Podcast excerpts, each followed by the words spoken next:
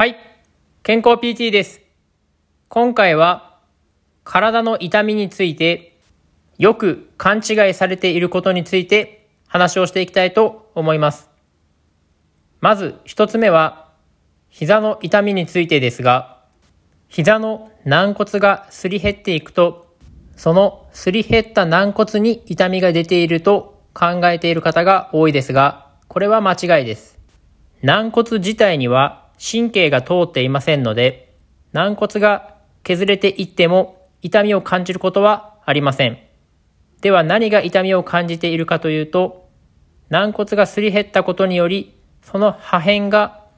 軟骨の近くにある膝の関節の袋である滑膜というのを刺激して、滑膜が炎症を起こして痛みを感じます。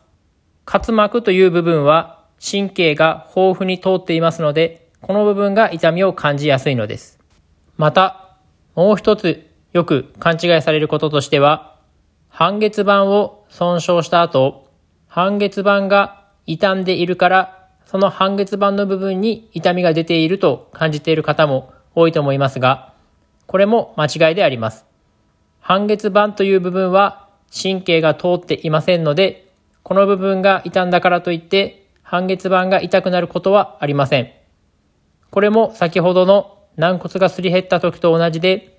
半月板が損傷されることで、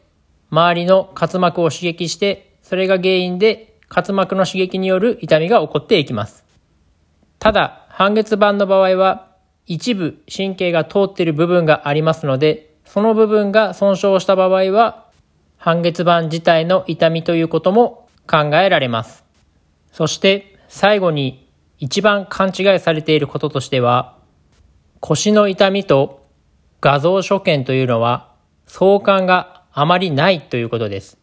これはどういうことかというと、腰が痛くて病院に行くと、レントゲンや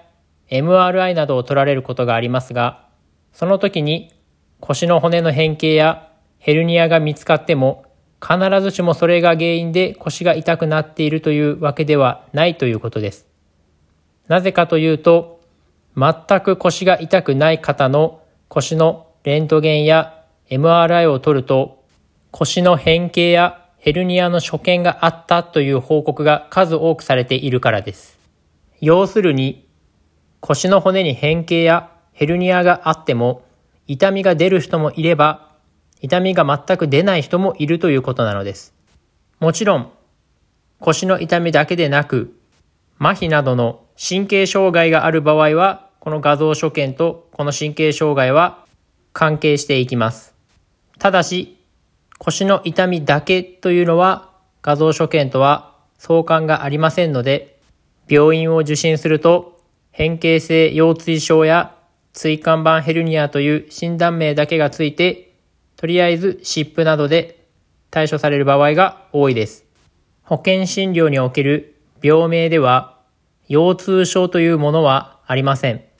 腰痛症だけでは保険点数が取れない場合が多いので、変形性腰椎症や椎間板ヘルニアなど、そういった所見がもしあれば、痛みとは関係ないが、とりあえずその診断名をつけるということはよくあることです。そのため、そのような診断がついたとしても、必ずしもそれが痛みと関係しているというわけではないので、治療法としては別にしっかり考えていく必要があります。このような診断名がついていても、実際は背骨の関節に炎症が起きて腰痛になっている場合や、仙腸関節という骨盤の部分の歪みによる痛みが出ている場合もあります。それ以外にも、